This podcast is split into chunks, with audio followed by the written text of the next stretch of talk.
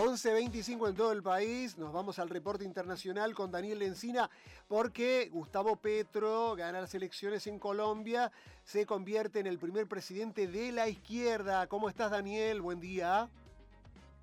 Querido Mario, estimado equipo de Mañana Central y respetada audiencia de Radio Ancast, muy buenas tardes porque en este momento son las 4 y 25 de la tarde aquí en España, haciendo mucha, mucho calor en toda la península.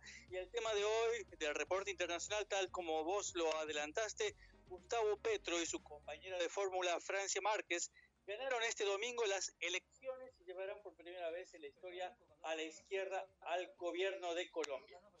Eh, Daniel, contanos eh, detalles ¿no? sobre los resultados de los comicios del domingo.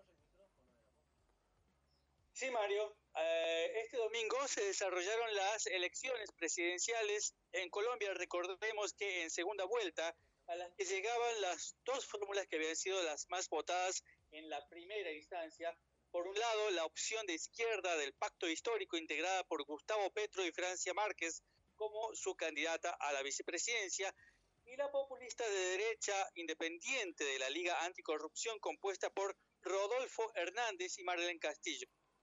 Los primeros ganaron la compulsa al alzarse con el 50,4% de los sufragios, mientras que Hernández Castillo obtuvieron poco más del 47%. De esta manera, por primera vez en la historia de Colombia, una fuerza política de izquierda será a cargo de la administración del gobierno nacional. Será también la primera vez que una candidata afrocolombiana, nos referimos a Francia Márquez, alcanza el segundo, el segundo cargo más importante del país mientras que Petro, ex alcalde de la capital Bogotá y actualmente senador de la República, accede a la presidencia tras dos intentos fallidos, siendo eh, una vez derrotado por el Nobel de la Paz Juan Manuel Santos y la última por el actual presidente Iván Duque, que entregará su puesto el próximo domingo 7 de agosto. Daniel, ¿y cómo tomaron los distintos sectores políticos el triunfo de la izquierda? ¿Hernández reconoció el triunfo de Petro? ¿Cómo se desarrolló la campaña presidencial eh, definitivamente en esta segunda vuelta? Sí, Mario, el candidato derrotado, eh, nos referimos al millonario, empresario de la construcción y exalcalde de Bucaramanga, Rodolfo Hernández, reconoció inmediatamente el triunfo de Petro Acepto el resultado, dijo Hernández inmediatamente después de conocidos los primeros números del, escrutinio, que finalmente lo dejaron con una diferencia negativa de más de 700.000 votos por debajo de su contendor. También en un breve mensaje divulgado a través de las redes sociales manifestó que, cito, hoy la mayoría de los ciudadanos y ciudadanas que votaron lo hicieron por el otro candidato. Como lo expresé reiteradamente, acepto el resultado como debe ser y deseamos que nuestras instituciones sean firmes. Sinceramente, espero que esta decisión que han tomado sea beneficiosa para todos y que Colombia se encamine hacia el cambio que predominó en el voto de primera vuelta. Cierro la cita. También reconocieron el nuevo, al nuevo presidente electo, el expresidente Álvaro Uribe Vélez, y el actual presidente Iván Duque, que garantizó una transición administrativa ordenada y democrática.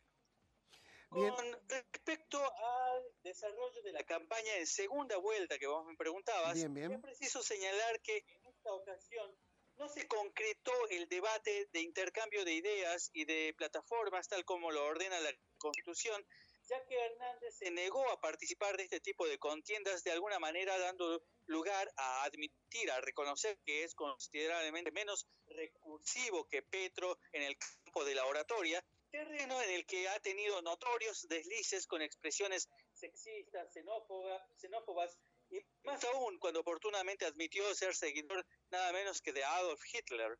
Con una orden judicial de por medio que lo obligaba a debatir, Hernández interpuso algunas condiciones para la celebración del encuentro, como el hecho de que tuviera lugar en su ciudad natal, Bucaramanga, o que la mitad de los periodistas que realizarían preguntas eh, serían por él elegidos, mientras que la otra mitad sería acordada con su adversario. Petro accedió a tales condiciones, pero aún así Hernández se negó nuevamente a debatir, desobedeciendo también la referida orden judicial. Y ahora, Daniel, ¿qué, ¿qué, se puede esperar para Colombia con este cambio histórico de rumbo, ¿no? Gobierna la izquierda. Antes, Mario, habíamos dicho que era la primera vez que una fracción partidaria de izquierda accedía al gobierno y esto, como vos dices, es altamente significativo para la historia política y social de Colombia. Hay que tener presente que el actual presidente Iván Duque representa una continuidad de gobiernos de derecha tras dos administraciones de Juan Manuel Santos y otras dos de Álvaro Uribe Vélez. Duque termina su mandato sumido en altos índices de impopularidad con una pobreza superior al 40%, con un nivel de desempleo que alcanza el 12%, con altísimos índices de informalidad en la actividad económica, con falta de oportunidades, sobre todo para los más jóvenes, pero también eh, con un conteo de asesinatos de líderes sociales que no se detiene, con la paralización de los acuerdos de paz que buscaban frenar una guerra interna de más de 60 años, eh, con las secuelas que en su momento dejó el paro nacional en 2020, con altos eh, niveles de violencia y de inseguridad urbana y muchos otros puntos negativos. Por eso, de alguna manera, los colombianos se puede decir que expresaron su intención de buscar otras vías, otras alternativas a las ya conocidas, y que dejaron al país en, una, en, la, en la situación que ya se describió, y que además dan cuenta de políticas dirigidas al beneficio de los sectores más favorecidos que terminan en extremos índices de desigualdad. Todo esto a pesar del desagrado que precisamente para esta oligarquía representa el dato de que Petro dé cuenta de su militancia, de su antecedente como militante en el grupo guerrillero M19, donde era conocido por su seudónimo de comandante Aureliano. Así, el pacto histórico representa de alguna manera una búsqueda de parte del campesinado, de las comunidades LGBTI, de los estudiantes, de los pueblos originarios y las comunidades afro, de las familias de las víctimas de los falsos positivos, etcétera, que reclaman por la implementación de políticas sociales más profundas. Perfecto, Daniel, completísimo, como siempre, el informe. Daniel Lencina desde Málaga, España, en el reporte internacional. Muy buena jornada para vos y muchas gracias, como siempre. ¿eh? El agradecido soy yo, Mario. Afectuoso saludo al equipo de Mañana Central y a la respetada audiencia. Y una vez más reitero la invitación para escuchar este informe y mucho más material en el portal web www.parrecia-medioonline.com. Abrazo, Daniel. Muchas gracias. Panorama Internacional de Noticias. Desde España con Daniel Lencina en Mañana Central. Nos estamos escuchando todos bajo un mismo aire.